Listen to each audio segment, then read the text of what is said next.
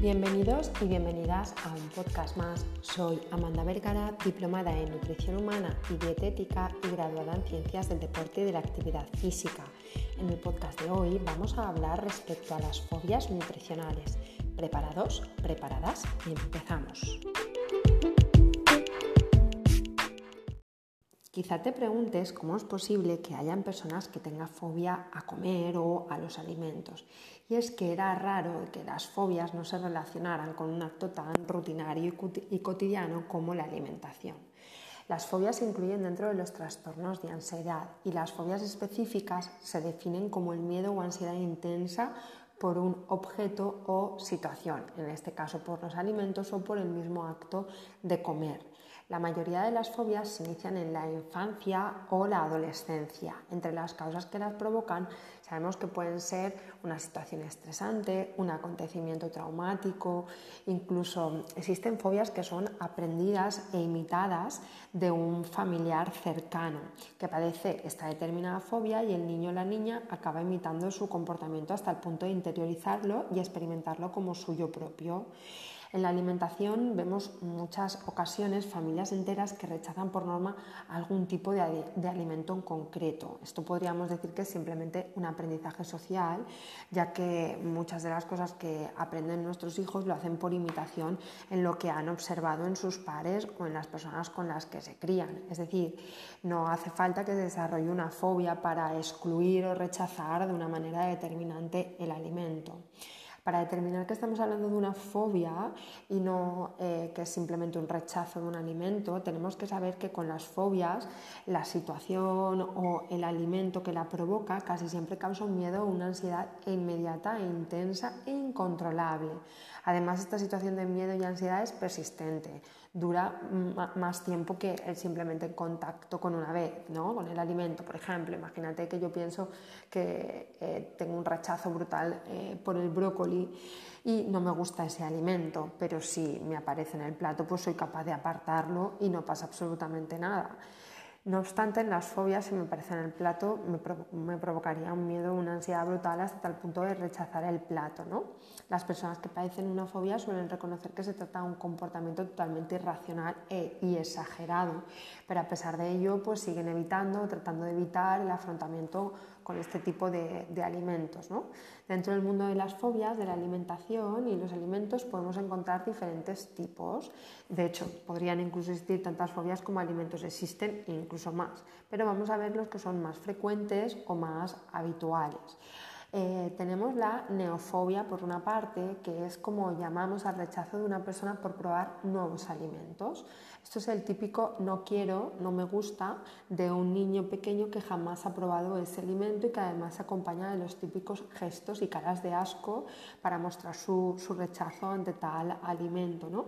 En cierto modo, todos podríamos decir que tenemos un grado de neofobia. Por ejemplo, cuando evitamos incorporar alimentos que no forman parte de nuestra cultura o nuestros hábitos alimentarios, eh, pero bueno, esto pues no generaría en un principio ningún, ningún problema, ¿no? a no ser que nos vayamos a vivir en el seno de una tribu insectívora, pues esto nos generaría una alteración de nuestra vida diaria. Sí que es verdad que hay personas que tienen una alimentación muy limitada en la cual se niegan a introducir unos alimentos que sí que serían parte de sus hábitos o de su cultura, pero que se niegan a ello. ¿no? Hay personas que comen dos o tres tipos solamente de verdura o dos o tres tipos solamente de fruta y las demás se niega y es el típico de no quiero, no me gusta, me da asco, sin ni siquiera haberlo probado. Ya muestran ese rechazo. ¿no? Eso sí que sería una alimentación limitante y en este caso se debería de trabajar para poco a poco ir introduciendo alimentos nuevos. ¿no?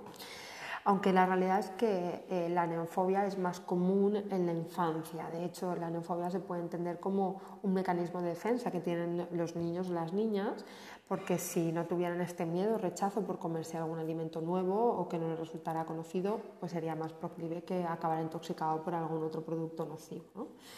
Entonces, mm, que un chiquillo o una chiquilla tenga neofobia no significa que sea un mal comedor, sino que es una característica de la infancia frecuente que tiende a desaparecer con el tiempo y no hay que darle mayor importancia. Lo que sí que es importante eh, y sobre lo que sí que podemos influir es en la actitud de los adultos, de los padres y los cuidadores frente a la comida, incluso frente a los comportamientos ¿no? que tiene la criatura ya que pueden ayudar a diluir la situación o de lo contrario incluso agravarla incrementando el rechazo e instaurando la fobia. ¿no? Es como si eh, cojo otro alimento diferente. Yo quiero que el chiquillo o la chiquilla lo toma calabacín y no quiere introducir calabacín y yo cuando como calabacín pongo cara de asco o ni siquiera como calabacín o, no se lo pongo o digo o uno de los padres o uno de los cuidadores dicen uy qué malo está el calabacín pues está reforzando esa conducta de, rechazo ante este tipo de, de Por otra parte tenemos la fagofobia. La fagofobia consiste en la fobia a tragar los alimentos. Lo que motiva el rechazo a la comida, a tragarla, es el temor por ahogarse o asfixiarse en el momento de tragar los alimentos. Parece una tontería, pero hay muchas personas que, por ejemplo, no quieren consumir pescados que tengan espinas porque han sufrido una, situación traumática, se les ha quedado alguna vez alguna espina además y no quieren comer este tipo de pescado porque les da miedo. ¿no? Pues la, la fagofobia consistiría en eso, en fobia a tragar determinados alimentos por este miedo a ahogarse o asfixiarse. ¿no? Aunque de entrada parecería que dicha fobia se produciría por los alimentos sólidos solo, también pueden pasar con los líquidos. Es decir, la fagofobia se puede producir también tanto por alimentos sólidos como por líquidos. Se puede producir a cualquier eh, edad y, como hemos dicho anteriormente, pues se asocia con un episodio de atragantamiento previo que la persona interioriza como un suceso muy traumático que debe, que debe evitar ¿no? padecer de nuevo.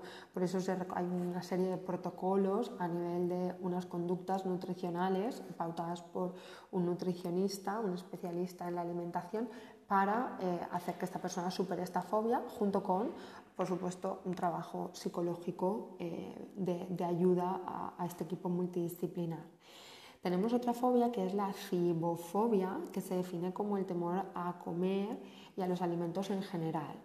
Está relacionado con, la seguridad alimentaria, que no con ciertos alimentos en concreto. Es decir, podríamos pensar que una persona con trastorno de la conducta alimentaria puede tener cibofobia, ¿no? Miedo a comer, pues tiene cibofobia porque tiene miedo a comer a engordar, ¿no? Pero realmente la cibofobia está más encaminada o más enfocada hacia este tipo de personas que tienen miedo a comer porque piensan que el alimento puede estar intoxicado. ¿no?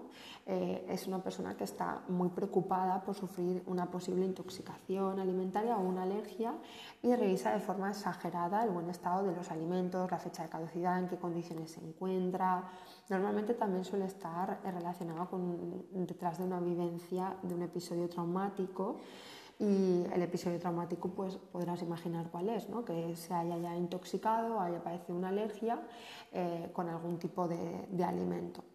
Después tenemos la micofobia, que es el terror a consumir hongos o setas y el posible riesgo que ello supondría de envenenamiento. ¿no? Hay personas que rechazan introducir cualquier tipo de hongo, seta y demás.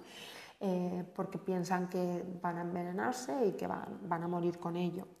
Y por último tenemos la lacanofobia. La lacanofobia es lo que definimos como el miedo a los vegetales y puede darse solamente hacia un vegetal en concreto o hacia varios. Es más común de lo que puede pensarse y, y va acompañado normalmente también de alguna situación traumática que haya padecido esta persona, eh, bien sea porque se ha encontrado insectos entre las hojas o algún bichito cuando ha comido algún vegetal o incluso, y esto es lo más común, eh, suele aparecer porque eh, se ha forzado la ingesta de este tipo de vegetal o algún tipo de vegetal en concreto durante la infancia. ¿no? Es el caso de que pues, a un niño no le guste tomar berenjena o a un niño no le guste el tomate o la cebolla o, o yo que sé, que cualquier otro tipo de verdura. Entonces se le fuerza, se le obliga y eh, hasta que esta persona pues la come, ¿no?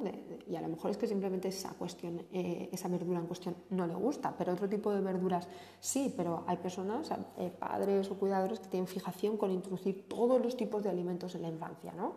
Y, hay que escuchar también porque eh, los chiquillos o las chiquillas en la infancia también tienen un gusto y también tienen unas papilas gustativas. ¿no? Otra cosa es que no quieres ir a comer nada de verdura. Entonces hay que asegurarnos de que en la edad de la infancia se consuma suficiente cantidad de vegetal, pero tampoco hay que generar ocasiones o situaciones traumáticas que hagan que eh, ese futuro adulto sufra una lacanofobia y no consuma vegetal. Hay muchos adolescentes y muchas personas adultas que no comen alimentos del mundo vegetal porque tienen este tipo de fobia, este tipo de rechazo hacia los alimentos. Entonces, con estas cosas hay que ser prudente, insistir, persistir, resistir y nunca desistir, pero sin forzar, sin obligar y sin crear situaciones que vayan a resultar que precisamente la persona en un futuro no consuma absolutamente nada de vegetales.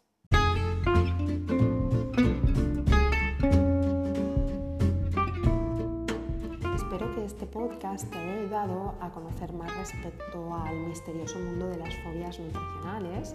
Decirte que si te has sentido identificado o identificada con alguna de ellas, se pueden tratar y podrías ponerte en manos de profesionales para ayudarte a conseguir superarlas. Deseo que compartas el podcast si te ha gustado con aquellas personas a las que consideres que le puede resultar interesante. Nos vemos la semana que viene con nuevos episodios.